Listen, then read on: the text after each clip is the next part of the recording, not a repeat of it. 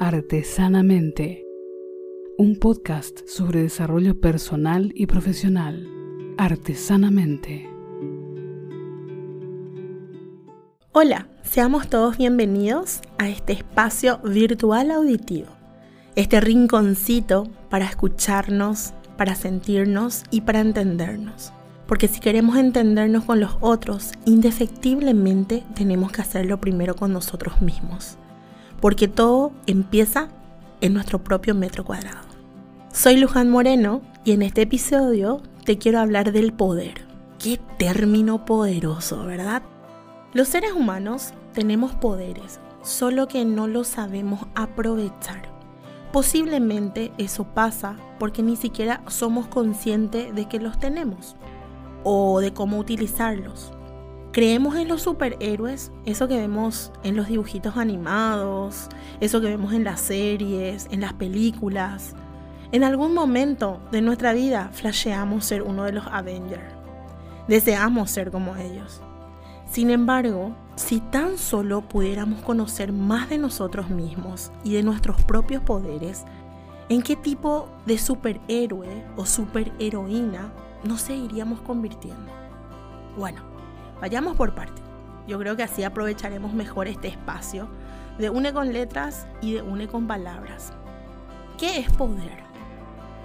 Interesante pregunta y más interesante creo que podría ser la respuesta. Porque poder significa capacidad o facultad para hacer algo, es decir, ser capaz. El poder no tiene que ver con el tener, tiene que ver con el hacer y si a esto le aplicamos conciencia, podemos recordar cuántas acciones hacemos en el día, cuán poderoso o cuán poderosa somos desde lo que hacemos. Y te invito a ir un poquito más.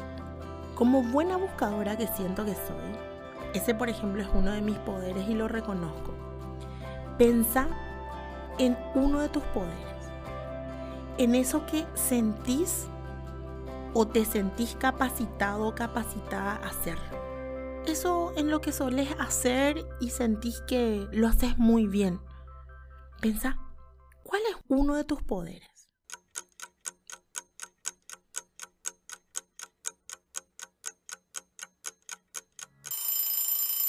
Creo que habrás encontrado uno o quizás más de uno o quizás no también quizás no fue suficiente el tiempo para la búsqueda y el, encuentro. Quizás lo vas a ir encontrando a medida que te voy conversando de ello. Lo importante aquí es que te permitas mirar y buscar dentro tuyo e ir reconociéndote.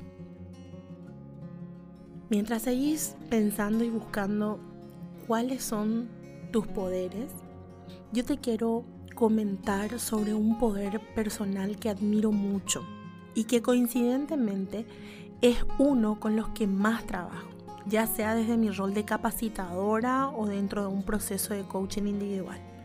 Y es el poder de la actitud, ese recurso poderoso.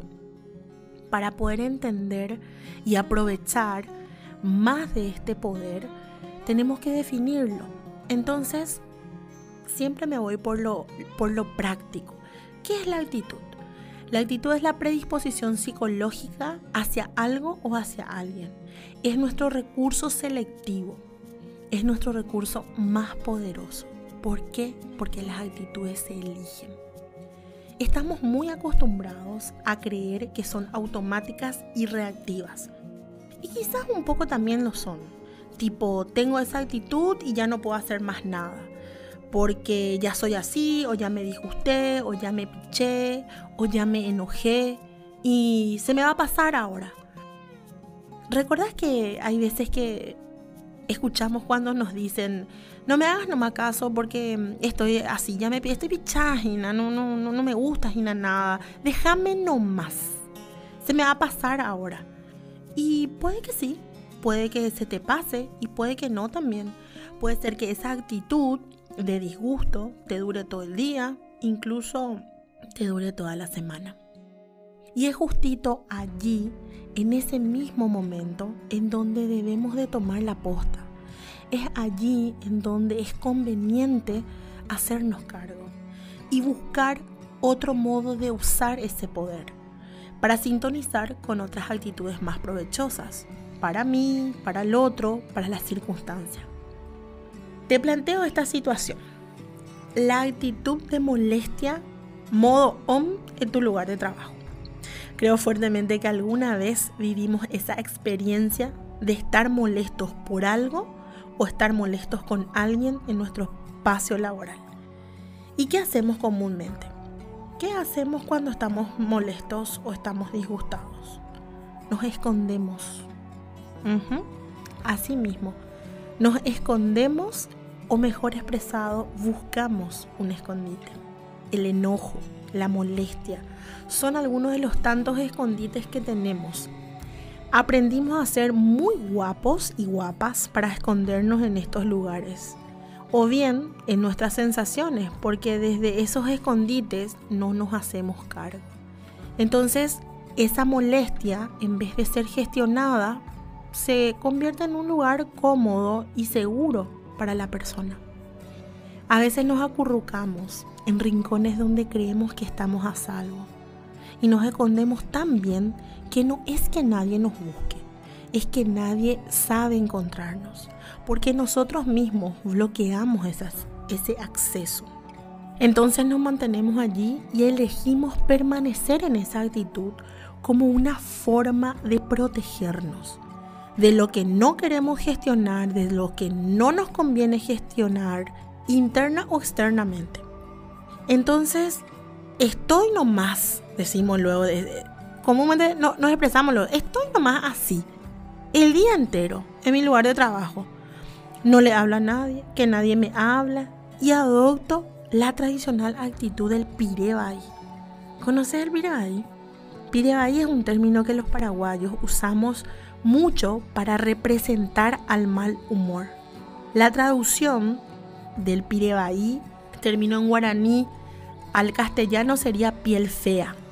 Tipo, es feo, no me mires, no me hables, no me todo. Nada porque estoy ahí. Entonces es como un justificativo. Esa actitud, ese estado de ahí, es mi escudo. Me blindo y me justifico. Incluso culturalmente es aceptado. Por eso a veces le preguntamos a la persona cuando vemos que está de cierta manera o de cierto modo, eh, ¿qué te pasa? No, nada, estoy ahí nomás o me pusieron de ahí por tal o cual cosa o por tal o cual persona. Y de nuevo, desde esa actitud no me hago cargo de mí. De nuevo, proyecto en el otro lo que es mío. La justificación, la culpa y la excusa son los tres recursos favoritos de la mente para no hacer. Recordemos, actitud es elección y es acción. El pirebaí es una actitud que elegimos y por tanto es también opción elegir salir de ese estado o bien hacerlo de forma funcional. Y a esto yo le llamo el pirebaí funcional. Es decir, puedo seguir funcionando estando en modo pirebaí.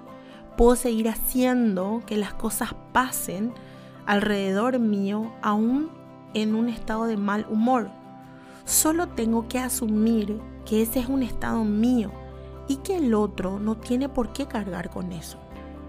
Puede entender si yo le cuento y le comparto, pero no va a hacer nada al respecto. El único que puede y debe de hacer algo con ello somos nosotros.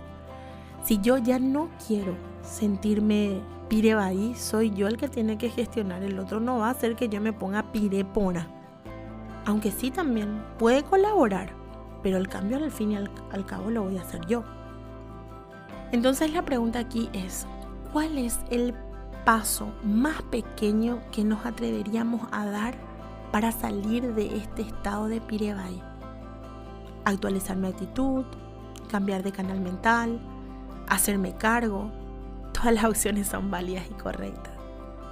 Hacernos las preguntas y bancarnos las respuestas es necesaria para la gestión actitudinal.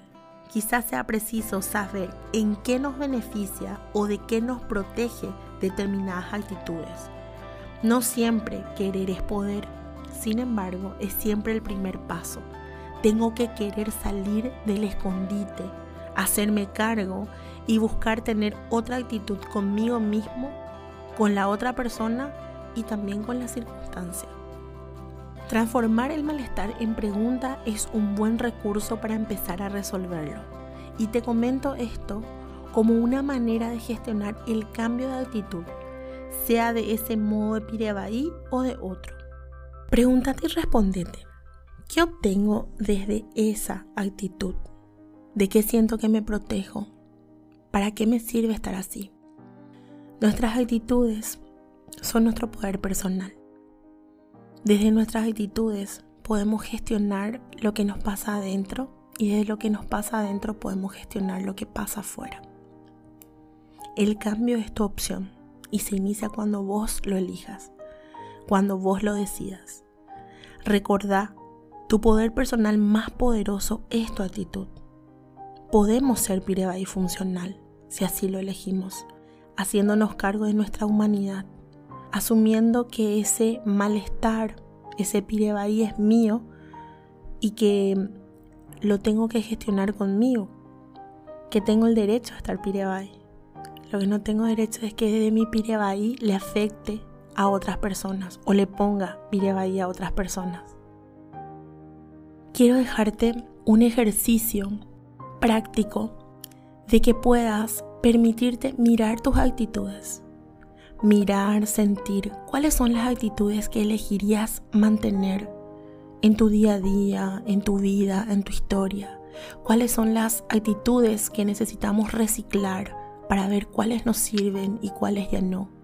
Cuáles son las actitudes que me gustaría tener o potenciarlas o mejorarlas.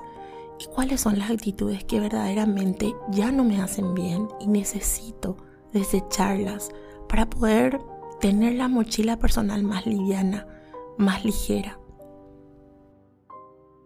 Te quiero adelantar lo que va a ser nuestro próximo episodio, porque hablaremos de las emociones y su artística gestión. Y te quiero eh, compartir algunos detalles que hacen a la gestión de las emociones. Cuando algo te da miedo, no significa que debas huir de él. Que algo te preocupe no significa que esté mal. Que algo te ponga triste no significa que la vida está en tu contra. Que te sientas ofendido no significa que alguien quiera hacerte daño. Saber gestionar las emociones nos permite aprovecharlas mejor. Porque no hay emoción buena ni mala. Hay emoción. Todas son útiles y necesarias. De eso vamos a compartir más en nuestro próximo episodio. Nos vamos a estar escuchando en el próximo episodio. Chao. Artesanamente, creando juntos un espacio mejor para nuestro ser. Artesanamente con Luján Moreno.